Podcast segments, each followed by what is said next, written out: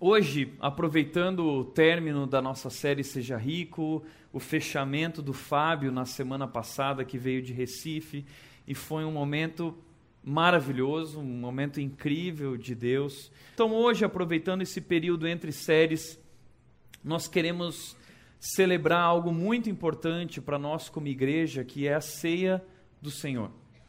Algumas pessoas às vezes perguntam: puxa, Tiago, como funciona a ceia na rede? Tem ceia, não tem ceia? É, quem pode participar, quem não pode participar? Quando que acontece? Porque eu venho de uma igreja que, que acontecia a ceia todo domingo, ou, ou outro, não, eu venho de uma igreja que a ceia acontecia uma vez por mês. Todo primeiro domingo do mês nós tínhamos ceia, mas aqui na rede eu não vejo você celebrando a ceia. Então, o que a rede pensa sobre ceia? Em primeiro lugar, quero dizer que, independente do que a rede pensa sobre a ceia, a ceia é muito importante.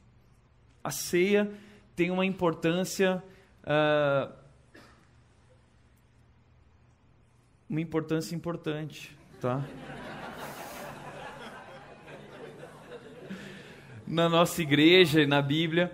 Por quê? Por causa de algumas ordenanças de Jesus. As pessoas dizem que Jesus deixou duas ordenanças, mas eu quero dizer que Jesus Cristo deixou-nos três ordenanças. A primeira ordenança que ele nos deixou foi que ele nos mandou ir e fazer discípulos. É a, é a chamada grande comissão mas também muitos se referem à grande comissão como uma grande omissão, porque nós não temos cumprido com esse chamado de Jesus, essa ordenança de ir e fazer discípulos. Outra ordenança que Jesus nos deixou foi: vão, façam discípulos e os batizem em nome do Pai, do Filho e do Espírito Santo. Por isso nós batizamos, recentemente tivemos o batismo aqui 23 pessoas se posicionaram com Cristo, se batizando, dizendo: Eu estou morrendo para mim mesmo, para viver uma nova vida com Cristo, para Cristo. A outra ordenança que Jesus Cristo nos deixou foi a ordenança de praticar a ceia. Jesus disse que nós deveríamos nos reunir sempre que possível para relembrar, para estar juntos e, e pensar e praticar a ceia. Por isso, hoje nós vamos praticar essa ordenança de Jesus e é algo que nós jamais abandonaremos, porque faz parte daquilo que Jesus disse que nós deveríamos fazer. Qual o problema? O problema é que, infelizmente, uh, Jesus ensinou a ceia dois mil anos atrás e ao longo da história as pessoas foram perdendo um pouco o significado, o sentido, o entendimento do que é a ceia do Senhor, e muitas pessoas hoje participam por, por motivos errados. Pessoas que acham que através da ceia algo espiritual realmente vai acontecer, algo é como se você tomasse o suco de uva e aquele suco fosse que nem um espinafre do Popeye, entendeu? Você vai sair daqui mais forte porque comeu o pão. Outros acham que dizem, algumas igrejas dizem, não, você não pode comer o pão, você precisa engoli-lo. Por isso é a hóstia que derrete na boca, porque não pode morder, porque é o corpo de Cristo, imagina, o corpo de Jesus está aqui dentro. Então as pessoas têm diversos pensamentos errados a respeito da ceia, eu gostaria hoje de trabalhar exatamente o que é a ceia e por que a ceia? E por que ela é tão importante? Porque Jesus disse que nós deveríamos praticar isso constantemente. Em primeiro lugar, o que é a ceia? Algumas igrejas falam sobre a transubstanciação. O que, que seria isso, essa palavra difícil? Jesus disse o seguinte: Isto é o meu corpo. Ele pegou o pão, ele mostrou para aquelas pessoas e ele disse: Isto é o meu corpo. Muitas pessoas, algumas igrejas acreditam nisso, de que o pão e o vinho, no momento dessa cerimônia, dessa celebração, eles se transformam no corpo e no sangue de Jesus literalmente. De fato, ali está o corpo e o sangue de Jesus literalmente. A Igreja Católica Romana, por exemplo, prega isso. Outros ainda acreditam na consubstanciação dizendo que não, o pão e o vinho não se transformam literalmente, mas Jesus está presente sim, literalmente nos elementos. Ou seja, não se transforma, mas Jesus está literalmente presente de alguma forma que não sabemos dimensionar. ali nos elementos. Outros ainda acreditam na questão da presença espiritual na ceia, dizendo que Jesus está presente espiritualmente nos elementos da ceia e que a ceia então é um meio de graça, é um meio de nutrir-se espiritualmente de Deus e que Jesus deixou então a, a, a ceia como, essa momento, como esse momento de, de se nutrir espiritualmente de Deus, porque espiritualmente Deus está ali nos elementos. Mas outros ainda acreditam, e nós acreditamos nisso, que a ceia é um memorial. A Bíblia diz: façam isso em memória de mim. Então, qual foi a ideia de Jesus? A ideia de Jesus é nos fazer lembrar e pensar naquilo que ele fez por nós. Jesus está presente no ritual, Jesus está presente nesse culto, Jesus está presente nesse momento conosco, mas não nos elementos. A ceia é um memorial e uma experiência de intimidade com Jesus e com a igreja. Nisso nós cremos.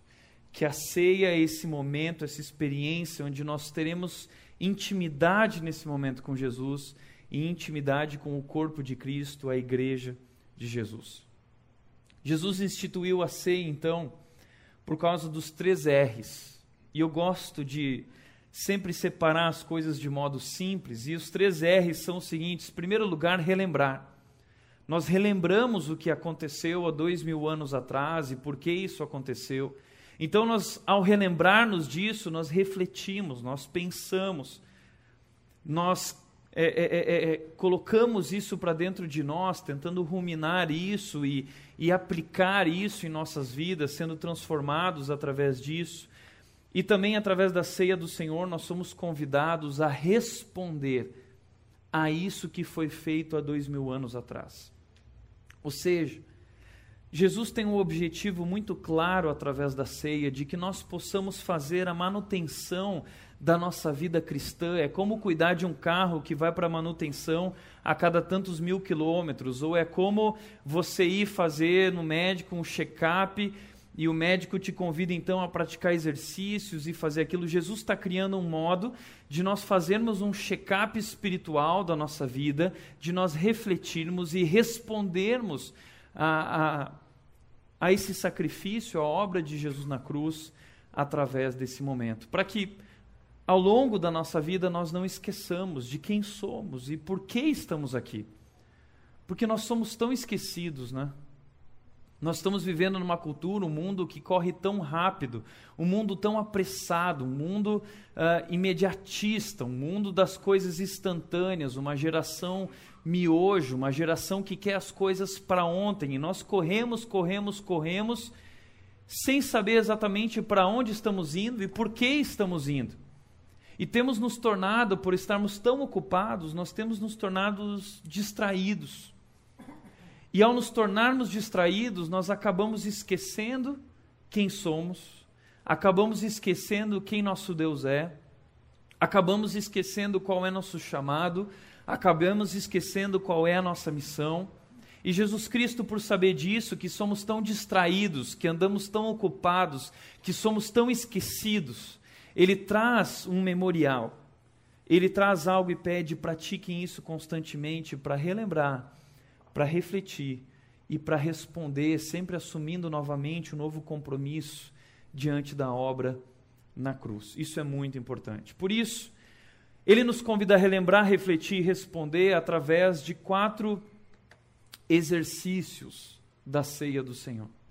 Então a ceia, ela provoca quatro movimentos na nossa vida, e talvez você nunca parou para pensar nisso, e eu quero te convidar a pensar. Abra sua Bíblia em 1 Coríntios, capítulo 11, versículos 23 a 29.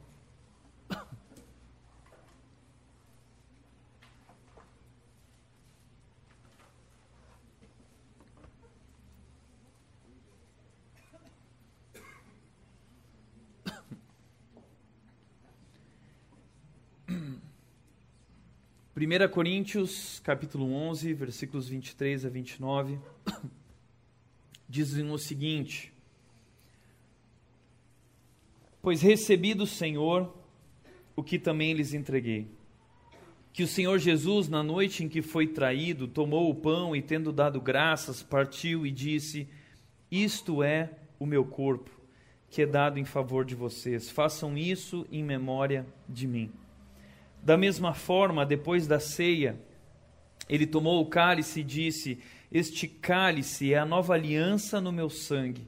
Façam isso sempre que o beberem em memória de mim. Porque sempre que comerem deste pão e beberem deste cálice, vocês anunciam a morte do Senhor até que ele venha. Portanto, todo aquele que comer o pão ou beber o cálice do Senhor indignamente será culpado de pecar contra o corpo e o sangue do Senhor. Examine-se cada um a si mesmo, e então coma do pão e beba do cálice. Pois quem come e bebe sem discernir o corpo do Senhor, come e bebe para sua própria condenação. Esse texto nos traz quatro exercícios, quatro movimentos para que nós possamos relembrar, refletir e responder. Primeiro movimento, primeiro exercício é que esse texto, a ceia, nos convida a olhar para trás. O texto diz, versículo 26, porque sempre que comerem deste pão e beberem deste cálice, vocês anunciam a morte do Senhor até que ele vem.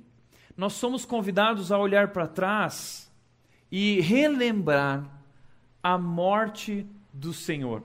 Anunciar mais uma vez a morte do Senhor, a obra de Jesus Cristo na cruz. Agora pergunta: por que Jesus nos manda relembrar a sua morte? Não podia ser algo mais bonitinho? Porque a gente não gosta muito desse negócio de morte, né? Nós não fomos criados para a morte. Então, eu vejo muitas pessoas que às vezes não gostam de nem de levar os filhos em velório. Minha mãe dele tinha dois anos de idade, eu já estava em velório. Ah, a, a, gente não gosta da morte. Por que, que Jesus não, não mandou a gente lembrar de algo mais bonitinho? Por exemplo, por que, que ele não mandou nos lembrar da, do seu nascimento? Isso dá para ensinar para as crianças, né?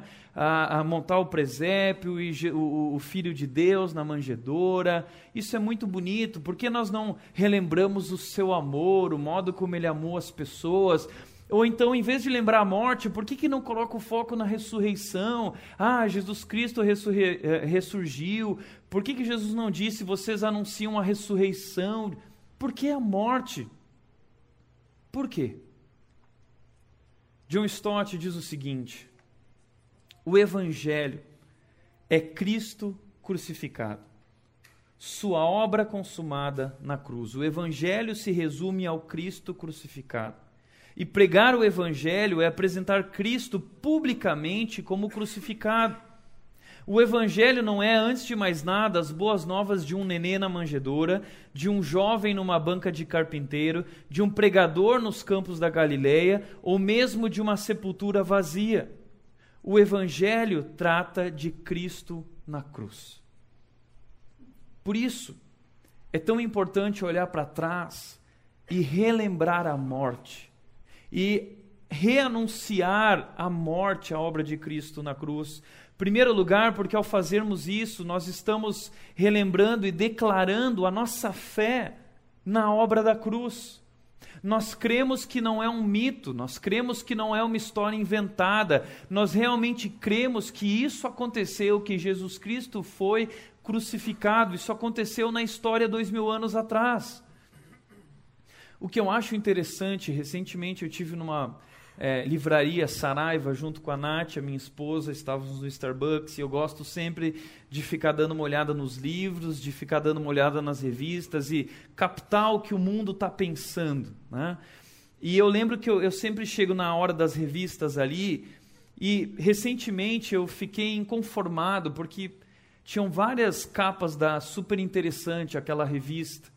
E parece que a Super Interessante ela vive para dizer que Jesus Cristo é um mito.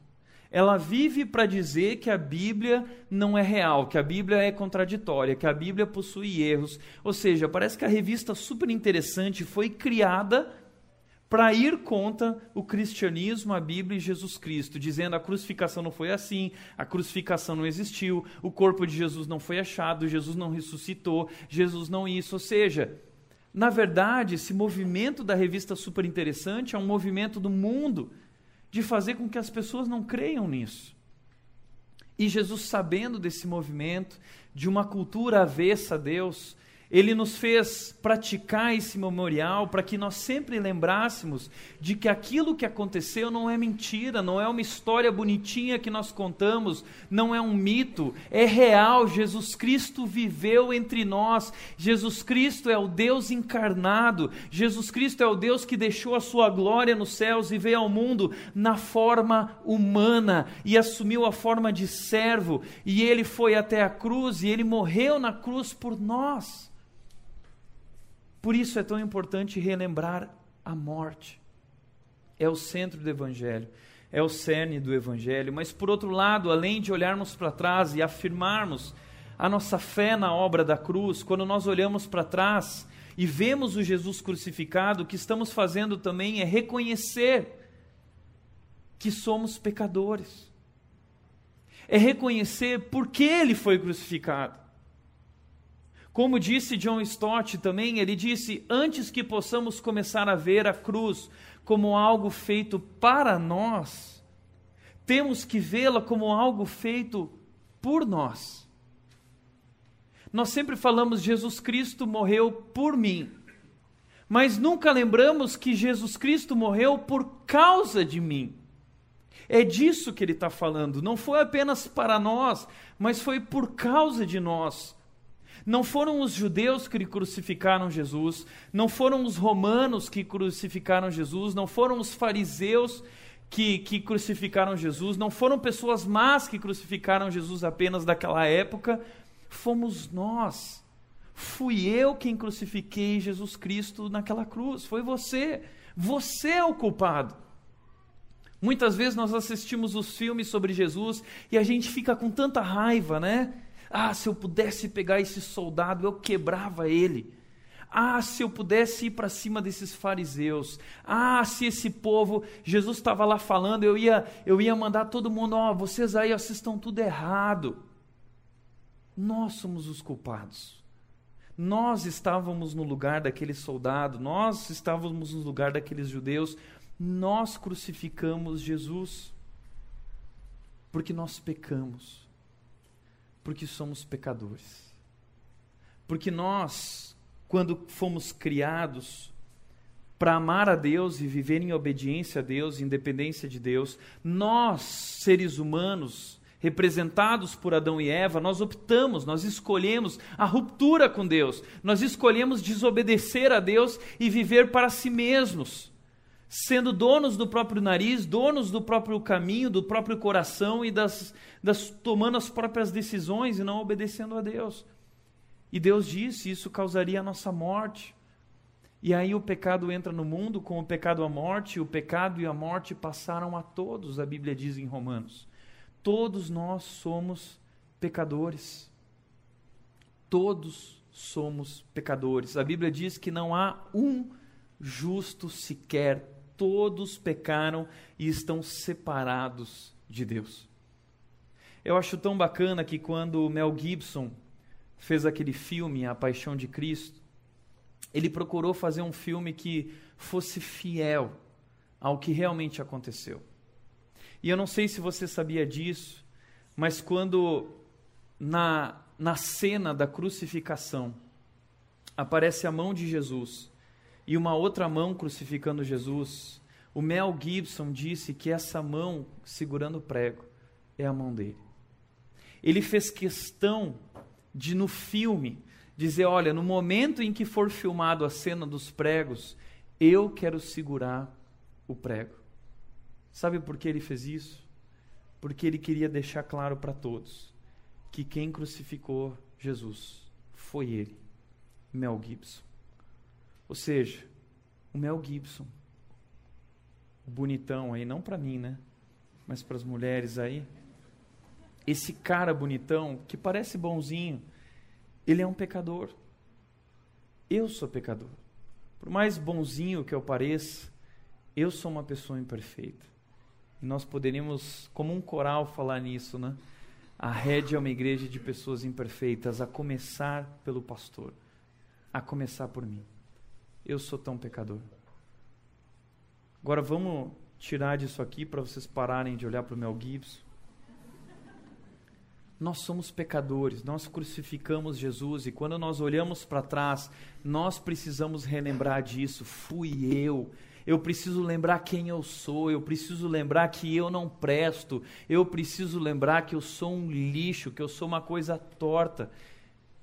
Mas ao mesmo tempo, quando eu olho para trás, eu também estou declarando, compreender que o sangue de Jesus naquela cruz me perdoa completamente.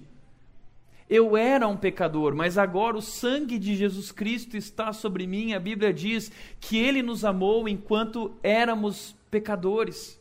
Ele nos amou, ele nos deu vida em Cristo Jesus.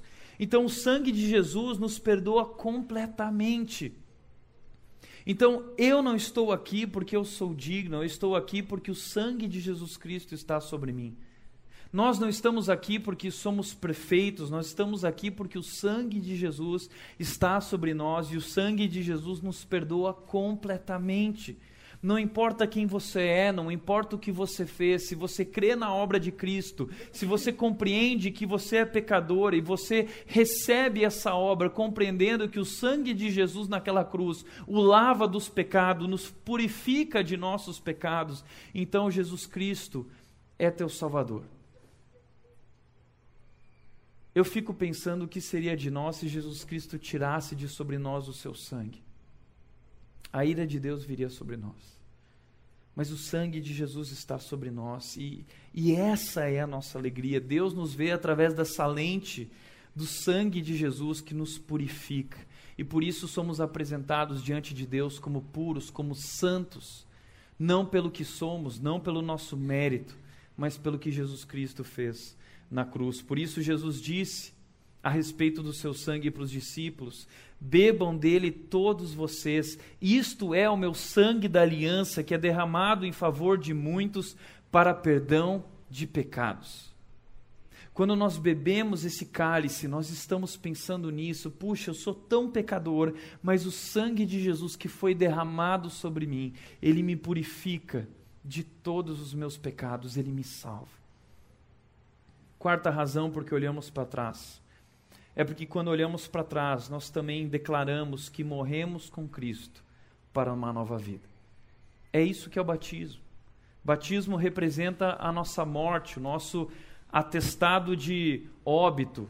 Ah, quando nós aceitamos a Cristo, o que nós estamos fazendo, e precisamos entender isso. Muita gente fala que salvação é aceitar Jesus no coração. Não, salvação não é aceitar Jesus no coração.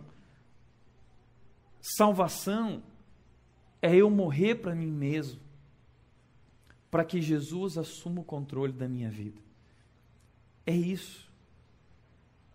Não é fácil. Se o pecado foi eu dizer eu vou controlar a minha vida, a salvação é dizer eu não vou mais controlar a minha vida, eu permito que Deus controle a minha vida, eu entrego novamente o governo para Ele, e isso somente é possível através da obra de Cristo na, na cruz, que nos conecta novamente com o Criador e nos permite nos render, nos permite então se achegar diante dEle e ser completamente dEle. Só que para isso Jesus Cristo disse que nós precisamos morrer para nós mesmos, nós precisamos crucificar o nosso eu, nós precisamos negar a si mesmos. Numa cultura que diz viva para si mesmo, uma cultura que diz ame a si mesmo, Jesus Cristo diz morra, morra. Como Paulo afirmou em Gálatas 2:20, fui crucificado com Cristo, assim já não sou eu, mas quem vive, mas Cristo vive em mim.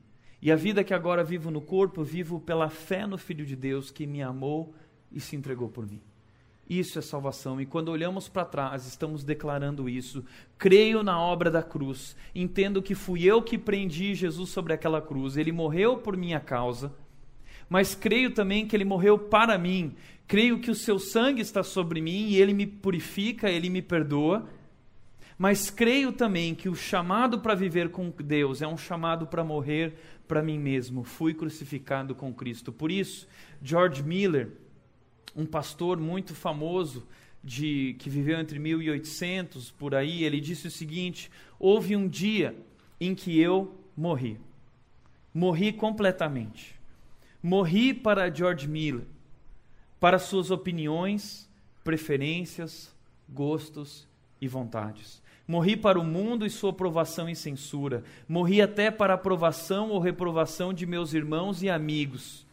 E desde aquele dia, tudo o que preciso é apresentar a mim mesmo aprovado diante de Deus. Todos nós deveríamos assinar essa declaração. Houve um dia em que eu morri. Quando nós compartilhamos a nossa conversão, nós não estamos compartilhando sobre o dia em que aceitamos Jesus no coração, nós estamos compartilhando sobre o dia em que nós morremos. O dia em que eu morri foi quando eu tinha 14 anos. Morri para as minhas opiniões, morri para as minhas preferências, morri para os meus gostos e vontades. É isso que é ser cristão. É isso que é salvação. E é por isso que é tão importante olhar para trás e anunciar e relembrar a morte de Jesus sobre a cruz. Porque assim como Jesus Cristo morreu, eu também morri, você também morreu. E a vida que agora vivemos, não vivemos mais para nós, nós vivemos para Ele. Não é importante relembrar isso? A gente esquece, né?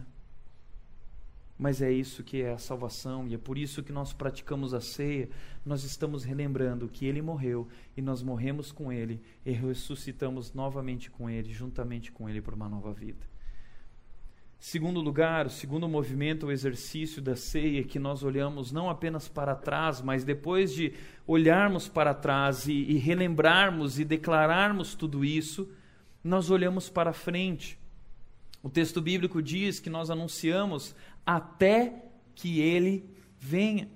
Jesus Cristo não apenas veio, morreu e ressuscitou e voltou aos céus, mas a Bíblia diz que ele voltará. Alguns teólogos chamam isso de escatologia, que é a doutrina de, do estudo de quando Jesus vai voltar, do final dos tempos. E muitas pessoas perguntam: puxa, Tiago, mas e aí, quando Jesus vai voltar? Qual é a sua posição escatológica? Qual é a posição escatológica da rede? Eu vou dizer hoje para você aqui sobre esse assunto qual é a posição escatológica da rede, tá? No meu concílio para pastor, essa pergunta surgiu e um pastor perguntou: Tiago, qual é a sua posição escatológica? E essa é a posição escatológica da rede hoje também. Eu disse o seguinte para aquele pastor: a minha posição escatológica é a posição de espera. Eu estou esperando Jesus voltar. Só isso. Nós, como igreja, nós estamos esperando Jesus voltar. Se é antes, se é depois, se é durante, como vai ser, isso não importa. O que importa é que Ele voltará. Creia você ou não creia, Jesus Cristo voltará. Esteja você preparado ou não, Jesus Cristo vai voltar. É uma promessa. E Jesus Cristo quer que nós lembremos constantemente disso. Jesus Cristo vai voltar e nós estaremos com Ele, reinando para sempre na eternidade, naquele mundo, no ambiente que nós fomos criados para viver, com Deus, na presença de Deus, conhecendo a Deus eternamente. Não existe nada melhor do que isso. Ou seja, através disso nós somos relembrados de que aqui não é nossa casa de que aqui não é nosso lar, essa aqui não é nossa terra, nós somos cidadãos de outro lugar. Deus tem preparado para nós um lar celestial. Deus tem preparado um lugar incrível. E nós olhamos para o céu e parece que não tem graça, sabe por quê? Porque nós não estamos nos preparando para o céu. Porque, na verdade, essa questão não tem tanto a ver com uma questão de nós irmos para o céu, mas tem a ver com o céu vir até nós. E durante a nossa salvação, o céu vem até nós e nós somos transformados e nós começamos a amar as coisas do céu, mas nós não amamos as coisas do céu porque nós não pensamos mais no céu, porque nós gostamos daqui, porque não temos deixado o céu entrar em nós, não temos sido transformados por Deus em nossa vida cristã. Como disse o pastor Hernandes Dias Lopes, o céu não se compara. O céu é muito melhor do que vivemos aqui. A bem-aventurança eterna não pode ser comparada com as coisas mais excelentes dessa vida. Aqui habitamos numa tenda frágil, mas lá habitaremos numa mansão, casa que não foi feita por mãos humanas. Aqui somos peregrinos e estrangeiros, lá habitaremos em nossa verdadeira pátria. Aqui somos esmagados por medos e angústias, lá nós descansaremos das nossas fadigas. E ele continua dizendo: aqui somos surrados pelas doenças, esmagados debaixo do peso de nossas fraquezas e pecados, mas lá teremos um corpo incorruptível e glorioso. Aqui temos riquezas que os ladrões roubam e a traça corrói, mas lá tomaremos posse de uma herança gloriosa e imarcessível. As glórias da nossa vida futura são infinitamente mais belas e mais excelentes que o melhor das riquezas dessa vida, deste mundo. Ou seja, o melhor de Deus para nós está por vir. Já temos em Jesus tudo o que precisamos para viver, temos em Jesus o melhor, mas em relação às circunstâncias das nossas vidas, o melhor está por vir. A vida de conforto, a vida de estabilidade que procuramos, Jesus Cristo disse que não seria na terra. Nós procuramos estabilidade, mas o cristianismo não é o melhor caminho para a estabilidade. Se você está procurando uma vida confortável, o cristianismo não é o melhor caminho. Você tomou o caminho errado. Porque a Bíblia nos chama a viver uma vida de sacrifício. Deus nos chama a viver uma vida de renúncia. Por que renunciar aqui? Porque algo melhor está por vir. Nós renunciamos aqui porque nós já temos algo preparado para nós. E nada, nada, nada se compara com aquilo que Deus preparou para nós. E é tão importante pensar assim, porque isso muda o nosso modo de viver. Como disse o C.S. Lewis, ele disse: se você ler a história, descobrirá que os cristãos que mais fizeram pelo mundo presente foram precisamente aqueles que mais pensaram no mundo vindouro. É por isso que Jesus é esperto.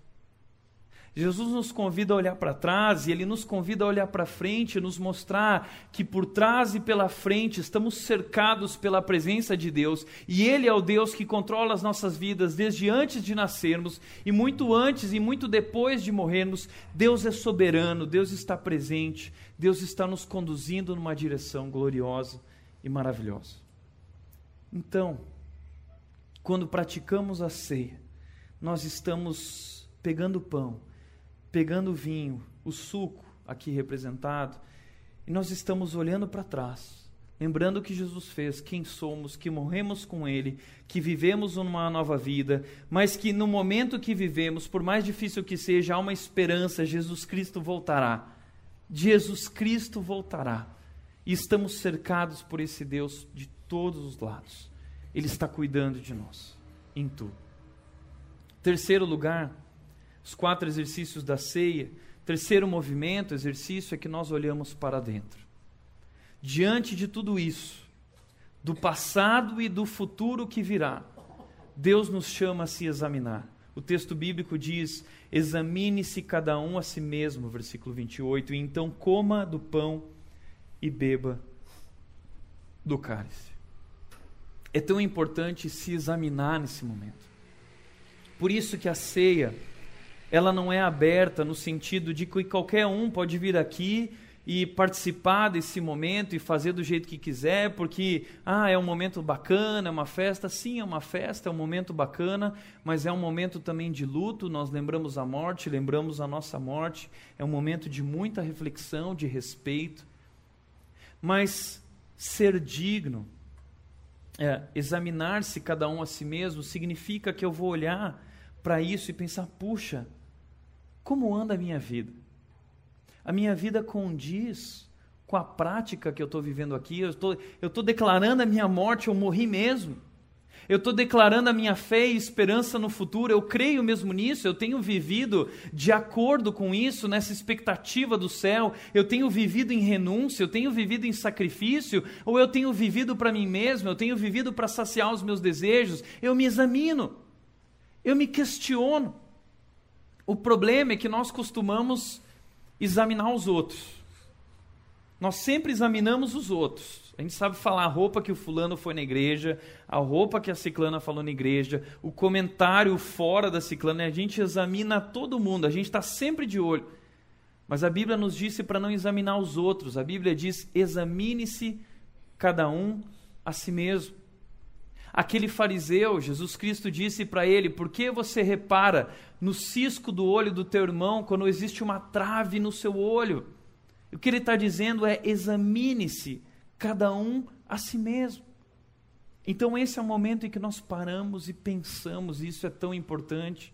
A Bíblia diz que todo aquele, o versículo anterior diz: todo aquele que comer o pão ou beber o cálice do Senhor indignamente, versículo 27, será culpado de pecar contra o corpo e o sangue do Senhor.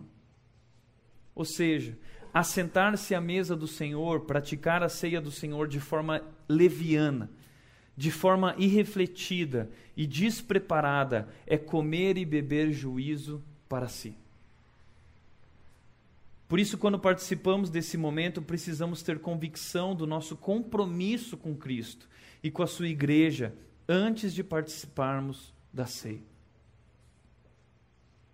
Eu lembro de uma vez que um, nós tínhamos uma festa na minha igreja lá no Rio Grande do Sul e o pastor falou sobre a ceia. E aí nós estávamos passando um dia numa chácara e ele disse: Olha, nós precisamos nos examinar e se alguém tem um problema com o irmão aqui, você precisa acertar isso agora. Você não pode participar desse momento indignamente. E ele deu uma hora para que todo mundo da igreja saísse dali daquela salinha e fosse para o campo daquela fazenda. E cada um ia procurar as pessoas que precisava perdoar e acertar as coisas que precisava acertar. E durante uma hora todo mundo foi se movimentando para lá e para cá, a igreja cheia de problema, o que é natural. Igreja sem problema, só lá no céu. É tão importante pensar nisso. E o que é ser digno, então? Ser digno, no fundo, no fundo, é como Hernandes Dias Lopes disse: a dignidade é a consciência da nossa indignidade. A dignidade começa na consciência da nossa indignidade saber que não somos dignos. Na verdade, se você participar desse momento aqui dizendo, não, Tiago, eu sou digno, estou preparado, então não participe. Tá bom? Não participe. Porque eu chego diante digo, disso e eu digo, eu não sou digno. Eu não sou digno. E é aí que nós começamos a nos tornar dignos. Porque nós entendemos que é o sangue de Cristo que está sobre nós. Agora, precisamos pensar no nosso compromisso. Estou levando isso a sério na minha vida, estou buscando, porque não somos perfeitos, mas estamos buscando crescimento, estamos buscando transformação. Mas se você desistiu, se você abandonou, se você tem vivido de forma leviana, superficial, se você tem vivido uma vida de estilo pecaminoso, Pecar é, é, é, natural, muitas vezes tropeçamos, cometemos equívocos, mas um estilo de vida no pecado, isso não condiz com esse momento. Por isso é um momento de refletir, de olhar para dentro. O que na minha vida precisa mudar? O que na minha vida precisa ser transformado? Quais são os pecados que eu devo abandonar? E a ideia de Jesus não é que uh, o pecado não te desse a chance de participar. A ideia de Jesus que o fato de você participar te afastasse do pecado. Essa é a ideia. Que você leve isso a sério. Não é só uma uma forma, não é só uma prática, mas existe todo um porquê, uma manutenção de Jesus em nosso coração e nossa mente através desses elementos. Quarto e último lugar. Somos convidados ao quarto exercício da ceia, movimento, que é olhar para fora. Nós olhamos para trás, nós olhamos para frente, nós olhamos para dentro e nós olhamos para fora. Versículo 29 diz: Pois quem come e bebe sem discernir o corpo do Senhor, come e bebe para sua própria condenação. Discernir o corpo. Quando Jesus Cristo mostrou o pão e falou: precisamos discernir o corpo que representa o seu pão, ele não estava falando do corpo dele, ele estava falando, na verdade, do corpo de Cristo. O corpo de Cristo é a igreja. Pois quem come e bebe sem discernir a igreja, a sua unidade, a sua importância, a sua participação e contribuição dentro desse corpo, come e bebe para a sua própria condenação. Jesus Cristo nos chama através desse movimento de olhar para fora para mostrar que, na verdade, o mais importante não é o que está sobre a mesa, mas o que está ao redor da mesa. O que Jesus queria que aqueles discípulos entendessem é que o mais importante não eram aqueles elementos em cima da mesa, mas os elementos ao redor da mesa, as pessoas. As pessoas que Jesus ama. Jesus Cristo disse que nisto ele seria conhecido através de nossas vidas se nós tivéssemos amor uns pelos outros e se nós permanecêssemos unidos. Então Jesus não se referia ao que estava sobre a mesa, mas ele se referia, se referia ao que estava ao redor da mesa. Aquela igreja de Corinto, a qual ele está escrevendo, Paulo está escrevendo, estava sofrendo por uma série de problemas de divisões divisões por causa de status social, divisões por causa de preferências. Ah, mas o meu estilo é esse. Ah, mas o meu estilo é aquele. Ah, mas o pastor que eu gosto é o pastor fulano. Ah, mas o pastor que eu gosto é Apolo. Não, eu gosto de Paulo, eu gosto de Pedro, eu gosto de Barnabé, eu gosto daquele. Então cada um ia para o seu grupinho. Ah, eu gosto do pastor tal, vou frequentar lugar tal. O grupo tal, eu vou.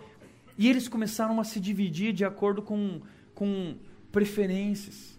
E muitas vezes nós fazemos isso, nós começamos a nos dividir de acordo com aquelas pessoas que nós nos identificamos mais. E não é errado isso, eu sempre digo que dentro de igreja não é errado a gente ter panelinha desde que a panela seja aberta e pessoas possam entrar e possam conviver com a gente.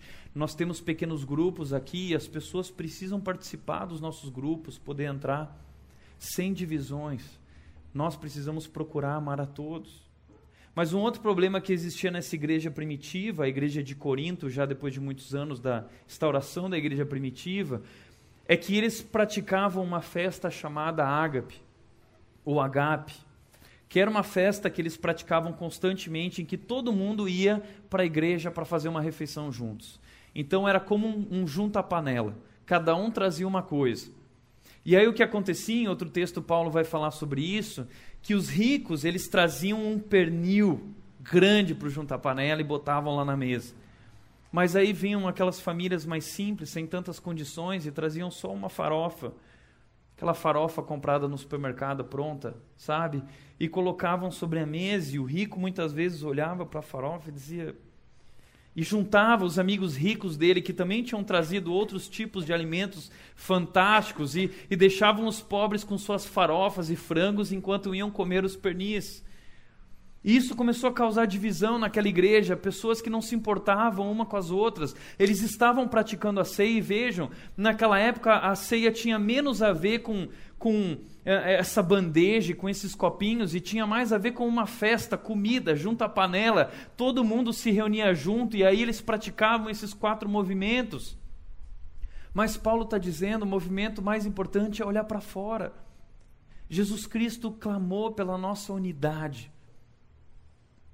Por isso, o que eu quero dizer para você é que ter dinheiro não é errado, ter bens não é errado. Nós temos visto isso aqui. Errado é você não perceber que o seu excesso, a sua extravagância poderia abençoar aqueles que não têm nem o básico. O problema não é como não é você ter dinheiro, o problema é como você está gastando esse dinheiro e se esse dinheiro não está te fazendo se tornar mais soberbo, mais orgulhoso, se você continua dependendo de Deus e reconhecendo as pessoas ao seu redor. Por isso, algumas perguntas que eu tenho sobre isso para vocês tão importantes. Primeira, através das minhas palavras e atitudes, tenho contribuído para a unidade do corpo de Cristo? Quando você participa da ceia, você precisa responder isso. Através das minhas palavras, das minhas atitudes, da minha vida, tenho contribuído para o corpo de Cristo? Seja a rede, ou seja a igreja que for, eu tenho contribuído ou eu tenho distribuído, eu tenho é, separado, ou eu tenho sabotado? Que tem muitos sabotadores dentro da igreja. sabotadores são os fariseus. Você tem sabotado ou você tem contribuído? Segunda pergunta. Eu conheço alguém dessa comunidade que está passando por necessidade. Porque eu quero dizer uma coisa para você: se você não sabe se alguém está passando por necessidade, é porque talvez você está andando muito distante das pessoas. Porque eu conheço uma porção de pessoas em situações de necessidade dentro da nossa comunidade. Pessoas precisando de ajuda nas mais variadas áreas: emocional, espiritual, financeira. E se você pensa que a tarefa é do pastor cuidar dessas pessoas, o seu cristianismo se perdeu. Se você acha que é responsabilidade do pastor cuidar dessas questões com relação à necessidade dos outros, você não compreendeu ainda a igreja de Cristo Jesus. Talvez você se perdeu na igreja que se perdeu. Todos nós fomos chamados a olhar para fora, a olhar para o lado. Porque, como disse o pastor Ariovaldo Júnior, toda experiência na igreja será insatisfatória para os que servem a seu umbigo. O reino de Deus é sobre doar-se, não é sobre receber algo. É para isso que Deus nos chamou para amar. E como eu disse ontem no casamento de uma de membros da nossa comunidade, quem quer amar sem sofrer não vai amar. Quem quer amar sem ser cuspido na cara não vai amar. Quem quer amar sem ter que lidar constantemente com a necessidade de perdoar, não vai amar. Quem quer amar sem ser rejeitado, não vai amar. Quem quer amar sendo compreendido sempre, não vai amar. É por isso que tem muita gente infeliz na igreja. É por isso que tem muita gente infeliz no casamento. Porque abre mão de qualquer compromisso tão logo começa a doer. Tão logo exige sacrifício. Tão logo exige renúncia. Mas amar é doar-se. Amar é sacrificar-se. Amar é olhar para fora. Amar é se importar com os outros. É perceber que Jesus está nos chamando para cuidarmos uns dos outros. Zelarmos pela vida uns dos outros. Sermos apoio para a vida uns dos outros. Por isso, você tem contribuído? Quem você precisa ajudar? Quem nós precisamos ajudar? Semana passada o Fábio veio aqui, deu um testemunho incrível e está na internet. Se você não estava aqui, precisa ouvir. E nós fomos desafiados, nós fomos impactados.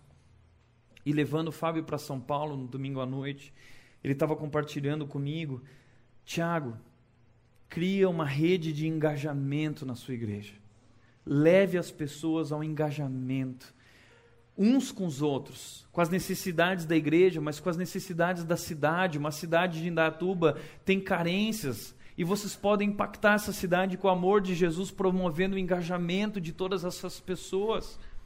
E engajamento é muito mais do que assinar um cheque, engajamento é muito mais do que eu dar dinheiro, isso também faz parte, mas engajamento é eu me dispor para essa obra, seja pintar uma parede, seja construir um muro, seja eu cuidar e ouvi um idoso lá na Secal.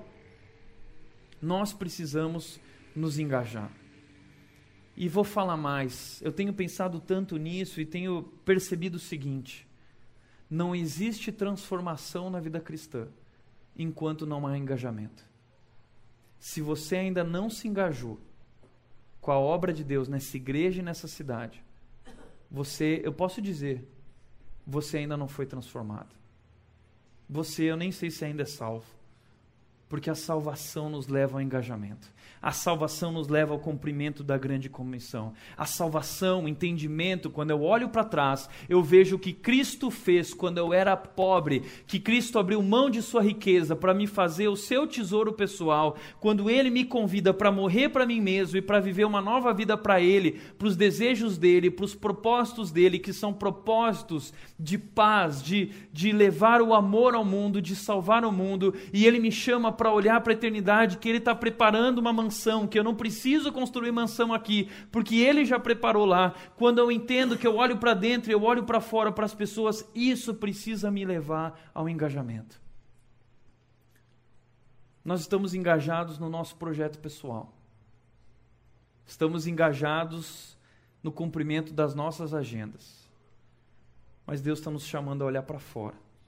Porque existe uma agenda que não é a nossa agenda. É a agenda de Deus para o mundo e ele nos convida a participar. Por isso, como uma missionária famosa sempre diz, e eu carrego essa oração comigo. Ela disse: Deus, não me deixe de fora da obra que o Senhor está fazendo no mundo.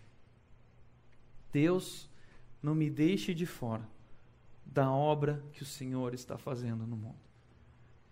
Um dia eu fiz essa oração. E essa oração é perigosa.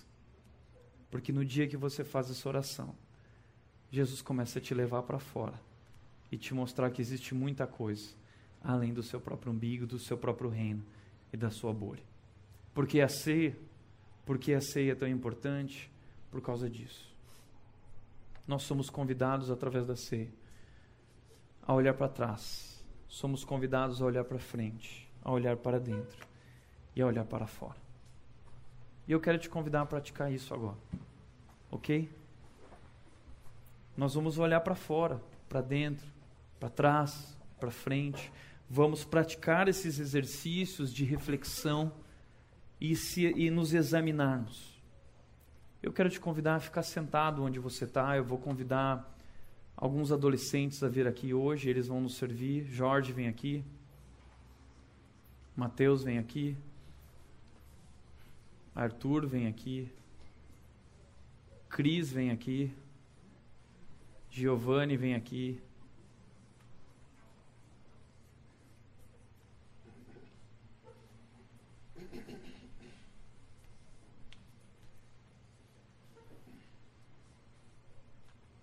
Precisamos de mais duas meninas. Nath e Sara venham aqui.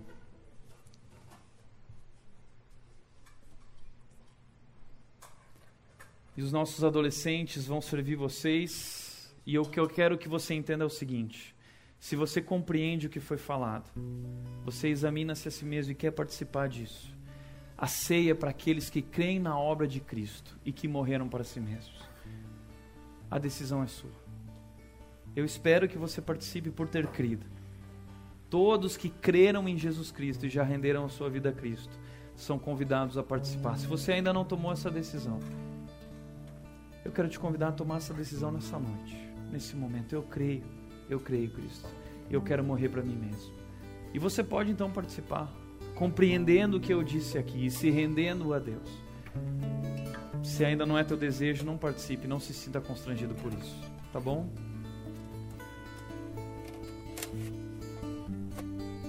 Eles vão estar distribuindo, enquanto isso você pratica a reflexão. Pode fechar teus olhos quando você receber o pão, o suco.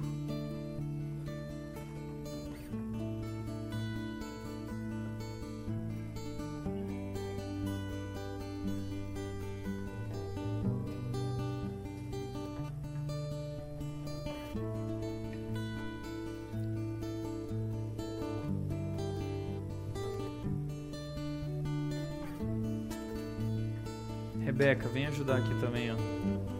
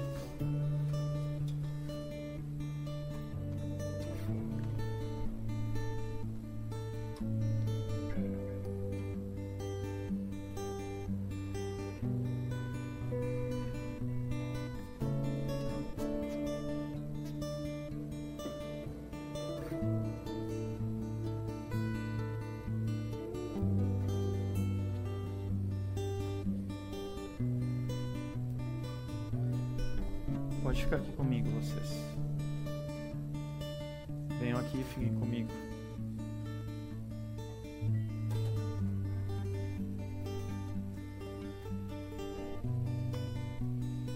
Alguém não recebeu? Levanta a mão.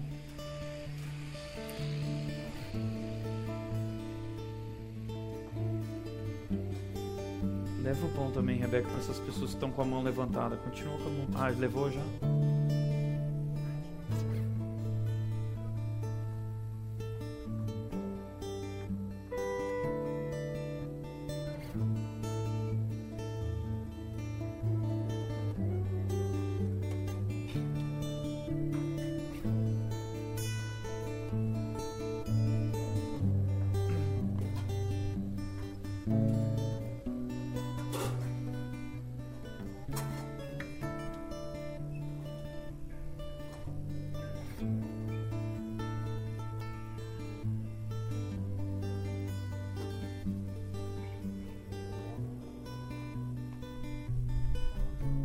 Jesus Cristo disse: Este é o meu corpo e este é o meu sangue, que foram entregues, derramado por vocês, para vocês, sobre aquela cruz.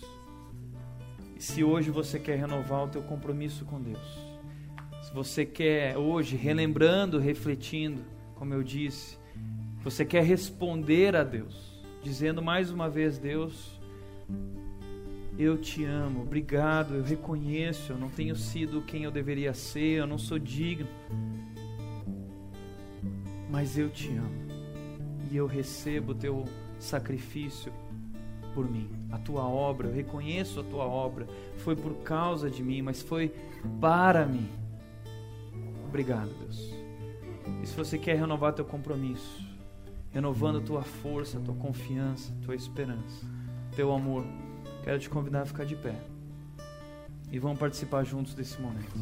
Nós vamos orar, agradecendo a Deus. Pai, nós queremos te agradecer,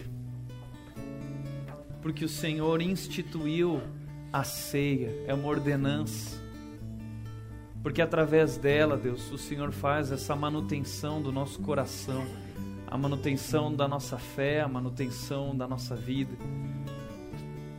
E somos desafiados, confrontados com a verdade, olhando para trás, para a tua obra, para quem somos, para quem não somos mais porque morremos.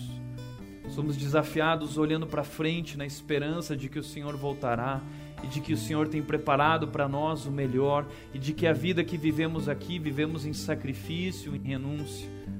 Somos confrontados com a verdade de olharmos para dentro e reconhecermos nossas falhas, nossos pecados, aquilo que nos destrói, que nos machuca, que nos afasta de Ti, somos desafiados e confrontados a olhar para fora, a olhar para aqueles que estão ao redor da mesa, Deus, porque o Senhor instituiu a ceia, Deus, para que nós permanecêssemos para sempre unidos, juntos, não por causa de nossos, nossas preferências, não por causa daquilo que gostamos ou não gostamos, mas por causa de uma causa, por causa de uma pessoa, Cristo, que é a razão de tudo em nossa vida, que é quem nos une.